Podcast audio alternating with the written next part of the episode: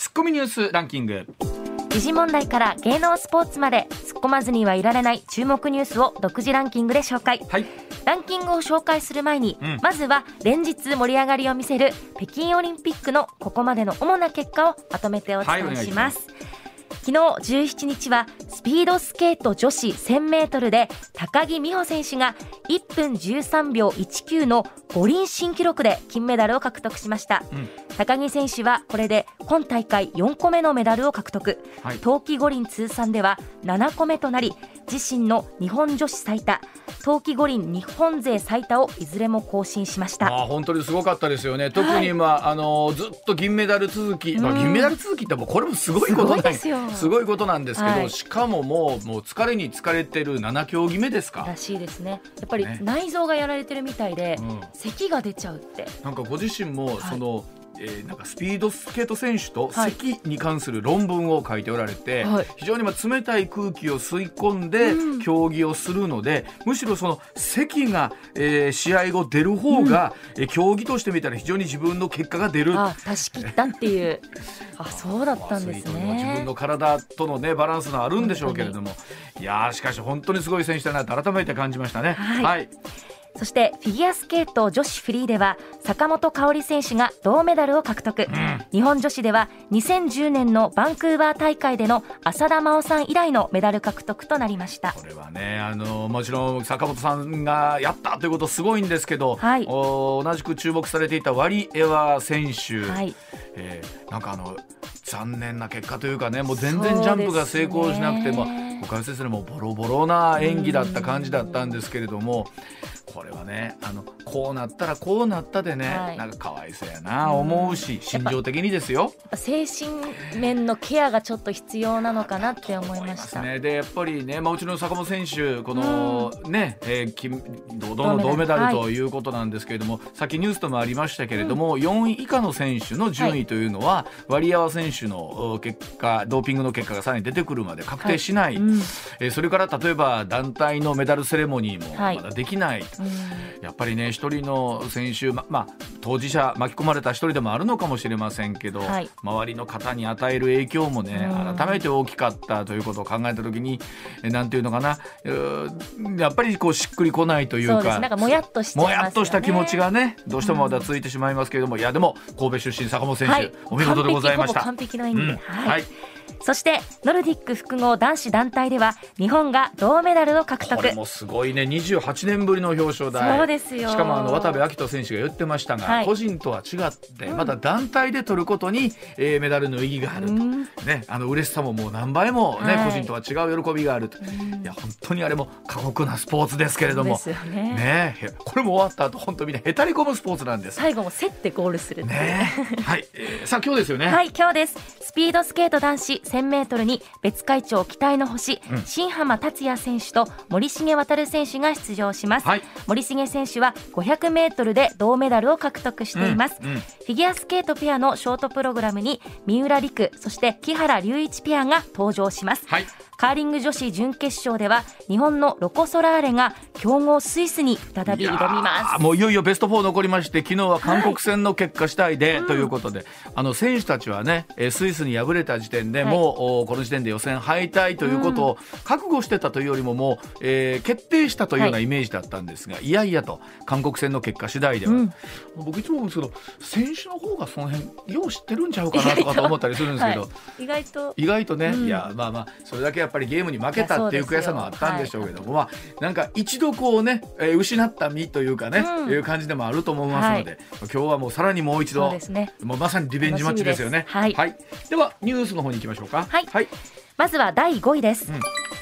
福井大学の研究チームによるとコロナの感染拡大でマスク着用が習慣づけられた結果小学生のスギ花粉症の発症率が半分に減ったという調査結果がまとまりました。この2年本当に我々もみんなマスク生活ですけれども、はい。改めて風邪とかの予防にはまあねですね。すごい効果があるということが分かったんですが、うん。こういった研究結果もあるということはねね。えー驚きだと思いますし、うん。まあ、一方でこれスギ花粉の発症が抑えられるんだったらと思いますよね。うん。はい、はい、続いて第4位岸田首相は昨夜ロシアのプーチン大統領と電話会談しウクライナ情勢について力による現状変更ではなく外交交渉により関係国が受け入れられる解決方法を追求すべきだと外交的努力の重要性を強調しました、まあ、本当に世界各国の首脳が、うん、あね、プーチン大統領と電話あるいは直接会談で、なんとかその危機的な状況を打開しよう、まあ、岸田さんももちろんね、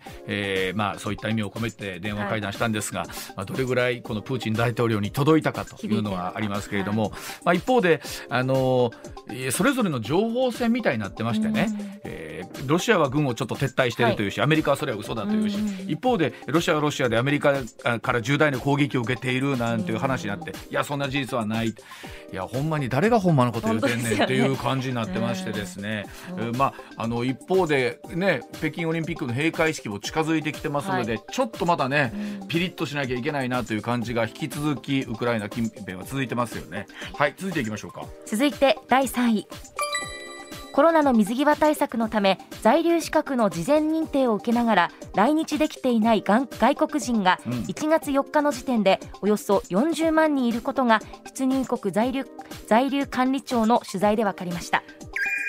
ツッコミさあこの後これ石田さんに解説してもらいますけれども、まあ、本当水際対策という中で我々普段こうプライベートでね旅行に行くとかっていう部分は、はい、まあ、ちょっと我慢すればというところあるんですけれども、ね、こういう話になってくると、えー、経済的なお話含めて非常に大きな問題になっているようなので、うん、えー、深掘解説で聞いていきたいと思います。はい、続いて第2位は連合は昨日夏の参院選で支援する政党を明示しない基本方針を決定しました、うん立憲民主党や国民民主党と政策実現に向けて連携を図ると盛り込むのにとどめ共産党と協力する候補者も推薦しないと打ち出した打ち出しました、うん、あのやっぱり去年の夏の衆議院選挙の時に、はい、えー、まあ連立憲民主党がですね共産党と選挙協力をしたというところが、うん、やっぱり連合の中でやっぱりあの支援団体の中で、支持者の中でどういうことやねんと思ってる方もやっぱ多かった、えー、この夏は一体どうしていくのかという中で、まあ、連合として支持しないということは、は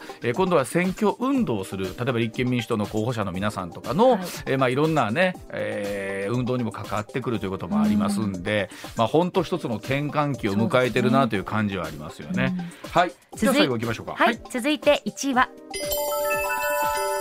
岸田総理はまん延防止等重点措置についてあさって期限を迎える大阪など16都道府県について来月6日まで延長すると表明しました。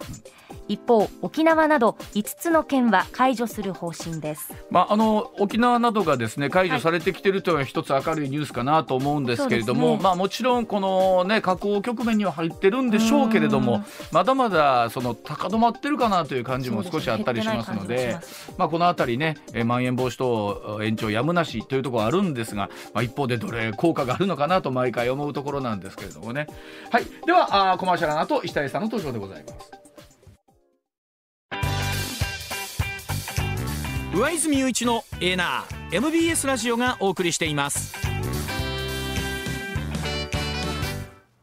さあここからは石田英二さんでございます。おはようございます、はい、おはようございます。よろしくお願いいたします。ああこの後ねコロナの水際対策のお話を石田さんにしてもらいますけれども、はいはい、一方で今ニュースありましたけれどもまん延防止等ですね、うん、えー、まあここまででという地域もあれば引き続きあるんですけども、うん、これどうですか石田さん。やっぱりピークは落ちってる？あの自己再生産数でしたっけ、うん、あの一人の人が何人に移すかっていうのでいうとくると、うん、まあまだ1は上回ってるとこ多いですけどね、はい、随分それが値が下がってきてるんで、うん、そういう意味ではピークはまあ、おお超えたんかなみたいな。そうですよね、うん、ただやっぱりこの満単位で、やはりまだ連日ね、そうそうそう。えーと、感染者の方が増えてるから、一気にこれもちろん減るわけではありません、これが1切らないと、再生産数1切らないと減っていかないわけでしょ、うん、今であの再生産数が減ったとはいえまだ1は超えてますからそういう意味ではまだまあ横ばいというかちょっとまあ増えたら減ったりみたいな感じでしょ？あのどうですかね？ラジオ機の皆さんの実感の中でもね、うん、あのいやそんな周り減ってるかなっていう感じももしかしたらまだ終わりかもしれませんし、まあ、一方であの、まあ、もちろん若い方でも亡くなってしまったという例もね、一つ埼玉では。ちょっとちゃんとあの、まあ、研研究というかその。ね、ちょっと調査してほしいですよね。まあ、ね、珍しいですよ。19歳の学生の方で2回ワクチンも打っていて基礎疾患もないんだけれども、急変してしまった。あの血液が硬血管の中で固まってしまうという、まあしまあ、症候群ですね、はでいろんな細い血管の中で固まってしまうんですけど、敗血症ってあるじゃないですか、大手術した後にはい。例えば体に、えーうんばい菌入るとかね、はい。敗血症があるんですよ。それと近いのかな？よくね。分かんないですけどね。まあ、あの多くの方が備えにね重症化する,、かすることなく、まあ、ご高齢の方はあの、まあね、あるんですけれども、うん。えーある程度重症化することなくというのが今回の特徴だとは言いつつもなんですけれどもね、うんうんえーまあ、あの一方で、えー、3回目のワクチン接種券も、んようやく各所に届いてたりそうそううちもします。し。僕もね、えっと、昨日来たんかな、うん。そうですか。えー昨日木曜日、うん。えーですね、ほまあ、はい。水曜日に来るかな思っとったら一日ちょっと遅かって面白いですね、みんな来たとか言ってあのメールで来るんです、同級生とか、はい。県来たでとか言って。まあ本当そのあたりがまた行き着いて、あとはあやっぱり最後は薬ですかね石田さん最後はね。あもも。ちろんもちろんこれがないとで,、ね。でもだいぶとそれもねちょっとできてきてるんで、うん。ただ僕3回目のね、えーまあ、県来たんで、ん。予約状況どんなもんかなので覗いてみたら、はい。はい。結構埋まってます。あのそうですやっぱり皆さんそのまだ来てる人多い中でね、来た人からどんどん予約していってるのかなというふうには思いますね。あのインフルエンザもねあの僕ら子供の頃インフルエンザっていうとまあまあおおえらい病気かかったなっていう感じあるじゃないですか、うん。今あインフルエンザですね。あのこの薬飲んどいてくださいよ、はい。だからもう熱は1日2日でね、下がりますね。タミフルだ、リレンザだ、いろいろ出たじゃないですか。コロナも、あ、コロナですね。あ、これ飲んどいてくださいという時代が。ねね、はい。あの早く、うん。来てほしい。く来るとね、また随分世の中の感情も変わってくるんです。うん。では、あー時刻6時30分回りました。このニュースからお伝えしていきましょう。さあ確定申告をしたことのないあなたも当てはまるかもしれません、セルフメディケーション税制の延長その陰で問題もでございますさあ今年も確定申告の季節16日から始まっておりますけれどもセルフメディケーション税制というのをご存知でしょうか、えー医師の処方箋がいらないドラッグストアなどで購入できる特定の市販薬でも所得控除の対象になるというものなんですよね、えー厚生労働省2021年度までの時限措置として、えーこれセルフメディケーション税制やってたんですが2022年からも5年間延長しているということなんで、今年ももちろんその対象ということで。そうですね。うんあのーまあ確定申告はまあふサラリーマンはあんまり普段しないでまあやる時があるとしたら、えー家の住宅ローン組んだとか、ね。うん。あとはあのまあちょっとこう医療費がかさまって自己負担が10万超えた時とか、はい。そうあるとね。10万超えたら超えた分が、ね。えー税金税額控除控除の対象になってちょっと税金が安なったり戻ってきたりする、はい。はい。でそれでいうとセルフメディケーションっていうのはその市販薬、うん。はい。で年間の購入額が1万2000を超えた場合、お、超えてまあまあですよ、だけど1気がします万2000って。しでもお薬ってね市販薬も結構街中のしますからね薬高いですからね。からね、1万2000を超えた場合、超えた分が、えー税額控除の対象になると、うん。いうことなんですよ。ただ、何でもええわけじゃない。もともとこの制度始まった時って日本の医療費がどんどんどんどん膨らんでいったんで、うん。政府としてはもうある種、かかまあ、軽いというか、うん。自分で治せるやつは、うん。お医者さんいかんと、うん。薬局、まあ、あのいわゆる薬屋さんはいで薬買うて飲んでください、そうですよね。えーということで、どっちかというと昔は処方箋がいったような薬を、うん。薬あの薬屋さんで売るようにしたわけです。うん。でその薬が対象なんですけど、うん。この対象薬がねどんどこどんどこ増えていって、うん。今いっぱいあるのよ。あー。例えば風邪薬もそうですしあの咳止めとか胃腸薬点鼻薬点眼薬、えーあとは軟膏。えー。軟膏も。軟膏軟膏っていうかそのなんていうのその、えーちなんていうかな筋肉の炎症をこう抑えるような軟膏あるじゃないですか。はいはあとはあのロキソニンみたいな解熱剤、うんうんはいはい。これ全部対象なんですよ。でこんなん全部ひっくるめて1年間で1万2000円以上超えたらそのそれが超えた分が税額対象あのこれだからね減税対象になる。石田さんほらあのいわゆるドラッグストア行っても、あの薬剤師の方がいらっしゃらなくても買える薬あるじゃないですか。はいはいはい。おそらくねこれは買えないやつです買えないやつってことですよね。あのですいません今薬剤師がいないんでみたいな。そうそうそうそうまあロキソニンが一番わかりやすいそうですよね。はい箱見て箱に書いてます箱にね、あの税額税控除対象というマークがね、字入れね税控除対象でどんとどん書いてあるんでうわーちゃんと見てない。買う時はそれ見たら。それを買った時のレシートは残しといてあそれを1年で1万2000超えたら、まあ、その超えた分があ税金を負けてもらえる対象になると。そうですね。であのーまあこのコロナでいろいろこうたでとうちも、という人もいてはるやろうけど、マスクとか、アルコールの消毒薬は、絶対ついてませんこれはあ これは。絶対超えてますもん薬。ね。あそうやろね。まあでもマスクも安なったもんね。そうそうそうそう。バッグ言うても五六百円ぐらいになったんだ高いやつでもこのマークはついてません。これはまあ言うたら昔はお医者さんからもらわれへんだ薬で、ん。えー、2017年から、えーこの薬局薬店で売るようになったやつが対象なんでね、うん。なるほど。ただ本当に種類多いんです。うん。でネットで買うこともあるんですよね。ネットで買うた時もそれはそのなんちゅうレレシートというか、うん、控えみたいなのがちゃんと対象になるんで、うんでね、えーこれが実は去年の末に買うた分までやったんです最初の計画では。はい。2017年から始まったんですけど、うんうんでそれがまあまあなかなかこれはあのまあええなというか、ね政府としてはね、医療費抑制につながっとんな、あということで5年延長になったから、今年買う分もそのレシートは残しといてねということです。これ実際医療費この減少にはつながってるつながってるんですかまあ医療費のあの増加のライン線がごっついてて、あー。ただぜいくらかはなってるはずですこれ。まあそうでしょううん。ね。うん。あの湿布薬欲しいがために、えーお医者さん通ってた人がその湿布薬というかその貼りやつがはい薬局で買えるようになったら、あまあまあそこで別にいちいち行かなくていいわけですもんそうそうそうそうね。なるほど。ということ。そう。ほんでね問題がありましてですね、うん。これ実は、まあ、問題というかこの、うん副作それこそ副作用みたいなのがありまして、あのオーバードーズということが問題になってですね市販薬をいっぱい飲んで麻薬のようにし使うという、過剰摂取。うん。ものすごいいっぱいあの摂取するんですよ。それこの特にこの、えーいわゆるセルフメディケーションの対象になっているような薬、うん。昔はちょっとそのお医者さんでしか手に入れへん薬が市販薬として売られるようになってうん。それを服用するというケースが結構あるんですね。あそうなんだ。例えばね、えっと、2000これ厚生労働省が2年ごとに発表して2014年に、2014年の10代の薬物乱用2014年ね、うん。はい。えー薬物乱用の半分以上は、あごめんなさい半分ぐらいがいわゆる危険ドラッグやったんです。危険ドラッグ。でまあ言ったらまあどっちかというと男の子が多かった。はい。でそのなんていうかな、まあ、興味本位というかそんなんでやってしまうようなこれが大体半分ぐらいがね危険ドラッグやったんです、薬物乱用の、ーうんうん。それが2016年にはこれがピタッと減りまして。はでいそこに出てきたピタッとがずっこんと減って、ん。その変わって出てきたのがいわゆる一市販薬の乱用やったんです。え何そのあまりこう煽るみたいになっちゃいますけど、それで高揚感みたいなの得られるんですか？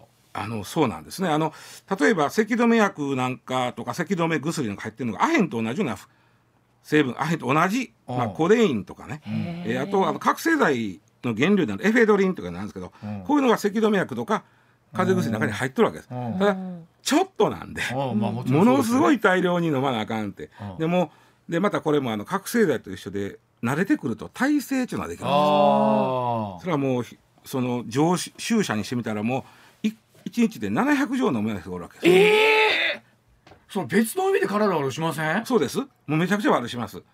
でこれの禁断症状当然あるんです。はい。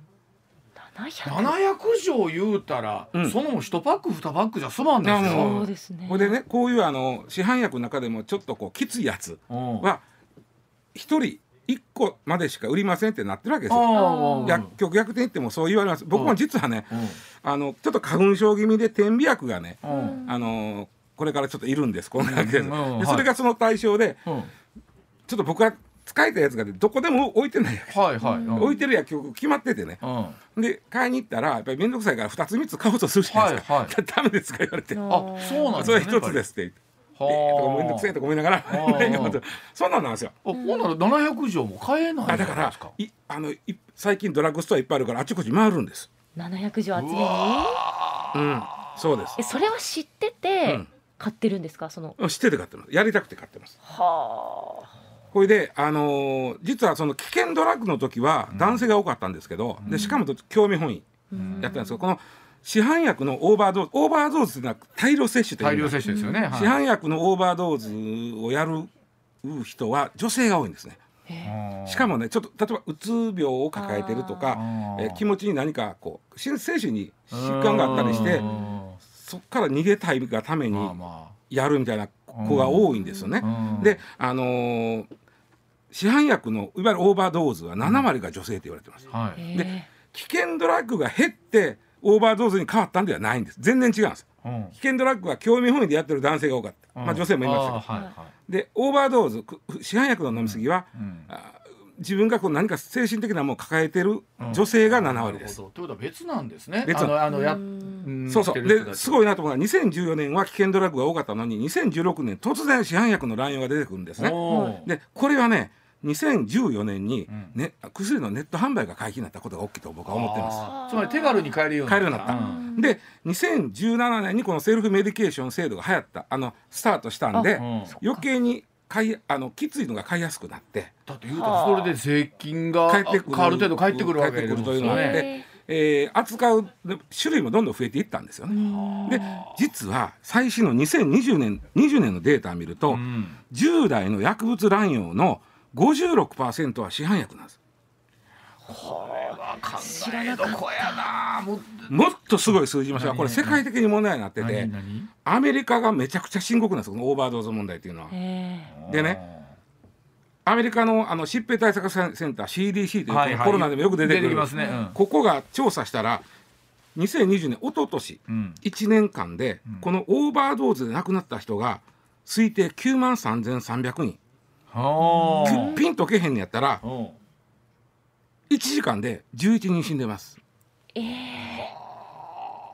っぱ若い人なのかな、うん、ほとんど若い人ですだから若い人が1年間でこれもね2020年の数字ですけど2019年から3割増えてるんですよ。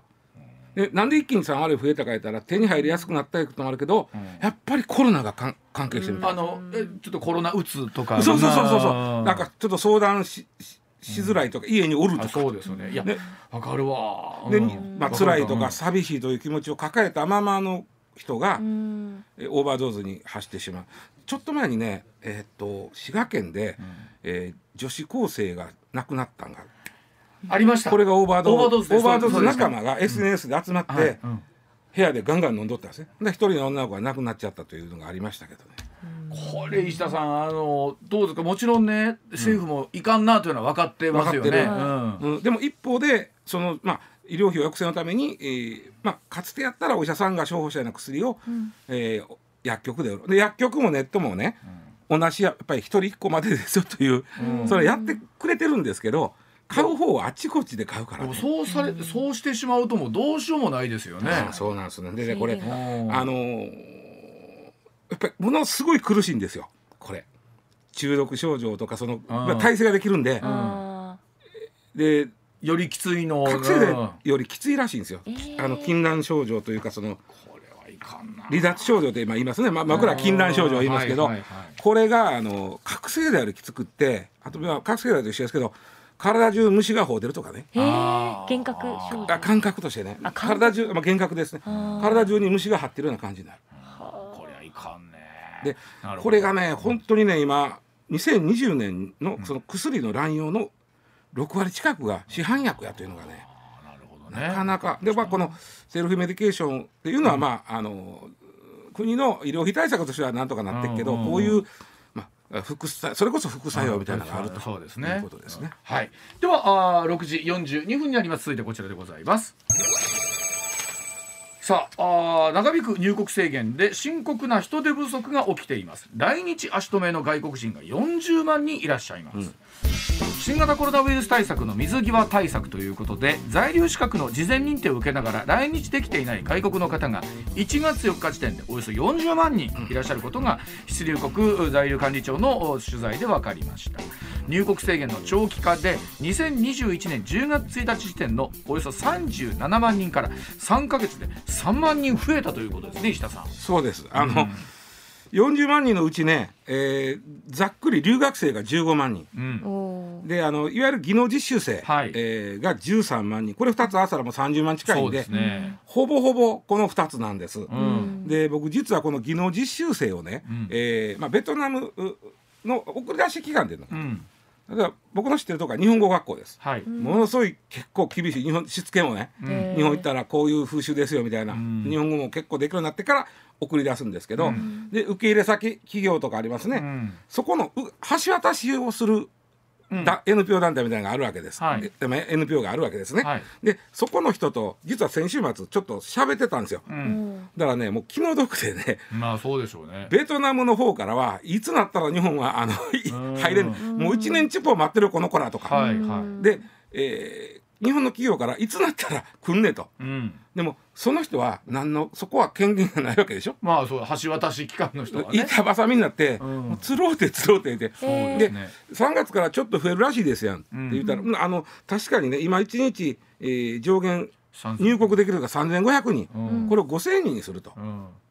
でそれはどれぐらいの、まあ、増えるのはありがたいんですけど言ってさっき言ったように40万人待っとうわけです。でそれで1日1500人増えたところでですよね。仮に5000人の枠を全員この、えー留学生とかそのそあのーそうですね。技能実生とかそういう人に普通ほとんどはね、5000人のほとんどはね、帰ってくる日本人なんですよ。海外から。その人のための枠なんであーそうか。留学生とか技能実習生とかの枠はそもうそんなないの。あのーそれで言うと向こうで留学生の方も日本の学校で勉強するのをん。待ってる人たちってのも本当大勢いらっしゃるって言いますもんね。でまあ単純計算しても40万人おって5,000人あったら、ん。えっと、80日でしょ、うんうん単純計算しても3か月でしょ、ん。でもほとんどは日本人が帰ってくる人に5,000人の枠を使うとしたら、うん。それこそいつなったら。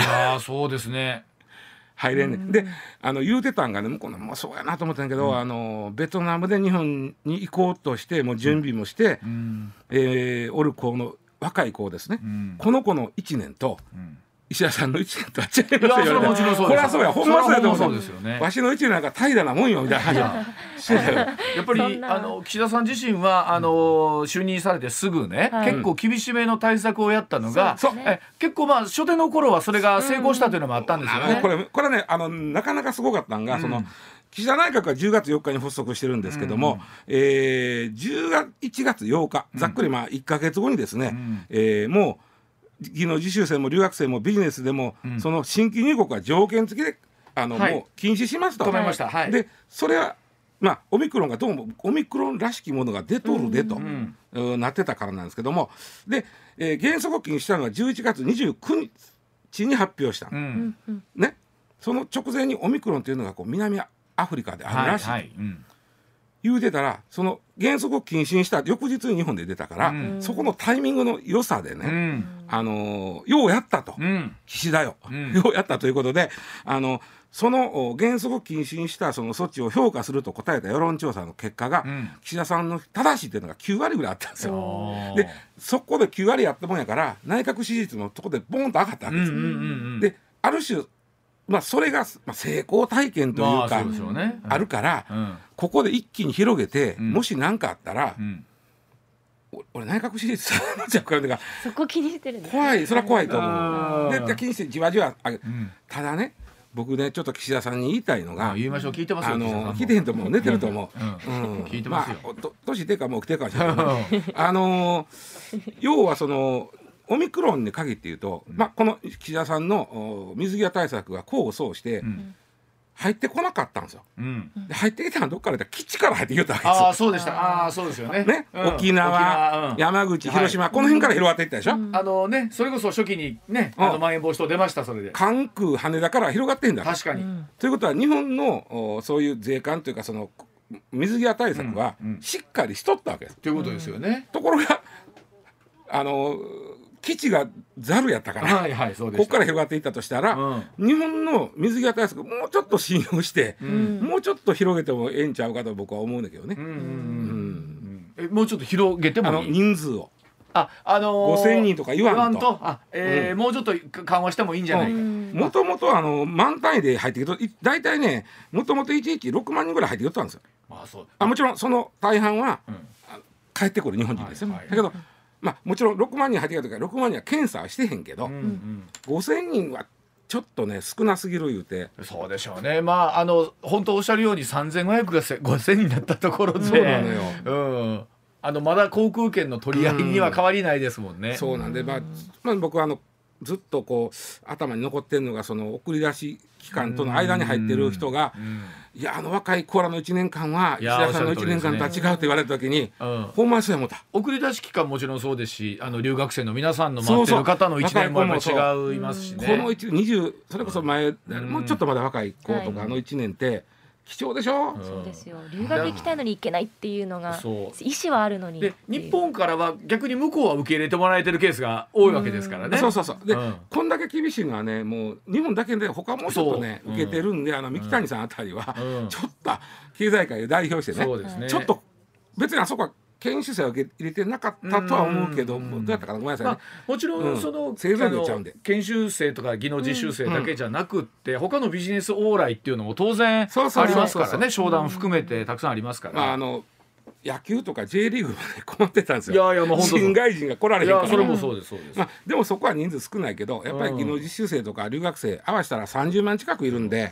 からあのこういうのもね、まあ変な言い方ですけど、コロナが出たことで、うん、あのあそうかそんなに技能実習生の人っているんだ。はい、いやもっと言うとこの水際がそうしまってることで、うん、そういうところに影響あるんだっていう。うん、なんかさっきの話じゃないですけど、我々が、えー、今年はハワイ行かれへんな言うてるのとはわけが違うという。そうそうそう。ね。うん。いうところでございますが、まあ、1日ね1万人くらい今まで留学生と技能実習生はコロナ前は入れ入ってきてた、うん、平均するとね。うんうん、でそれは検査のあれからまあね、一枚一気に戻すのは厳しいかもしれんけど、うん、まあ、例えばそれこそしっかり感染、えー、例えばね、えー、検査含めてですし、うん、しっかり隔離をする期間も含めてですしね変わっていけばまたね状況見えてくるから。どっちかというと向こうが怖がってるよ。日本のがいっぱいおるから。あ そう逆に、はい。うん、えー、時刻6時50分になります。コマーシャルの後またまたお話し続けてまいります。上泉雄一のエーナー MBS ラジオがお送りしていますさあ時刻まもなく6時57分になります。続いてこちらでございます。さあ最近かけた使ったという方どれぐらいいらっしゃいますでしょうか？公衆電話5年で4万台削減へでございます。えー、NTT 西日本東日本、えー、両社に設置が義務付けられている公衆電話、うん、およそ10万9000台について今後5年をかけて4万台削減するという方針を明らかにしたということでございます。うん11万台中4万ですか。結構な削減ですね。そうですね。3分のそうか、えー、もうまあ 4, 4割近いですな、ね。うん。はい、あのー、公衆電話って、うん、なんやろな。昭和歌謡とかね。昭和フォークの世界ではねもう絶対に必要なアイテムなわけですよ。これは。いやそうですね、うん。えー、あのもう公衆電話例えば赤ちょうちんね、うん、あなたと別れたね雨の夜 公衆電話の中で泣きましたとかさあるわけさ。まあそれはありますね。ねふるさとね松山千春さん、はい、親の声を聞きた聞きたくて100円が使える黄色い公衆電話を探したとかさ、はいはいはい、もう遠い昔の話になってきました。ね。もう伝わらないです、ね、伝わらなくなってきましてもうもうもうおじさんはもうこう悲しい。うん。うん、でそれでねあのなしあの公衆電話ってねあのどれぐらい決まりがある法律、はいはい、市街地の場合は500メートル四方に必ず1台を置いてください、うん、あの僕もそれ初めて聞きましてびっくりしました、うん、ちゃんと決まりがあるんですよね。政令ですけどね、法律といえば政令ですけども、ねうん、いわゆる法令の例の方ですね、はいはいはい、であのー500メーターかけ500メーターに1台ってそらさな探されへんわと思うあの携帯 じゃなくて公衆電話を探せゲームみたいな感じになりますよね。それ市街地でそうで市街地以外だと1キロ四方で1台、うん、1キロかけ1キロに1台ってさ、うん。もうないで。あのまあまあなオリエンテーリングですよ、ね、そうでしょ？ねねこれを探すだけでもすごい。まあ駅ままりも緑も減ったね。あのそれこそ僕覚えてるのが、うん、阪急のほらビッグマンというあの待ち合わせのね場所のずらーっと並んでましたよ、公衆電話が。はい。うん、で結構そこでなんなら行列できてるぐらいでしたよ。それこそあの雪とかでみんな帰られへんなったらそこで並んで家に電話するのをニュースの映像で撮ってるみたいな。でももう今やあそこももうないんちゃうかな。ないかもしれんね。うん、で、えー、まあ実は2019年度の利用回数は2000年度に比べると、うん、なんとなんと。50分の1。まあ、あのそれはみんなスマートフォン電話持ってますから、うん。基本的にそれは使うことないですよね現実ね。だからまあ当然 NTT さんとしても赤字なんで、そうですね、まあ、これちょっと減らさせていただけませんかと、ちょっとはい政令をもっぺん見見直しましょうと、はい。い、うことです。はい。ではそのあたりのお話コマーシャルの後も続けていきたいと思っております。一旦7時のお知らせでございますまあでも本当さっき前田さんが意味事項を言いましたけど、はい。子供の頃はまだ公衆電話を使って？ありました。でも前田世代でもまだ子供の頃は使ってたんやね。使ってました、まあ、田舎だったからっていうのもあるかもしれないんですけ正ど直そういうところはあるかもしれませんよね。いや。普通に学校にありましたよ、うん。あまあまあ学校にはもちろんあるけれどもね、はいうん。災害の時はうん基地局が必要なその携帯がつながれへんでも、うん。えー公衆電話は割とつながるんで、はい。っていうのはよく言われましたよね。うん。そうですよね、まあそういう意味では、まあ、全部はなくせへんのやろうけどね。うんうん。あのーちなみに前田さんが生まれたのが何年やったっけ？1998年です。8年か、うん。はい。黄色いさっき言ったあの松山千春の歌に出てくる黄色い公衆電話って見たことある？ないです。何が違うんですか？あの要はもう見たことあるのあの緑のテレホンカードを入れるタイプのやつぐらいよね。はいああれが出てきたのが1982年なんでテレホンカードが、はいはい、僕はだ俺も自分もやっぱり年取ってらんのもが、僕大学3年の時やからね82年って。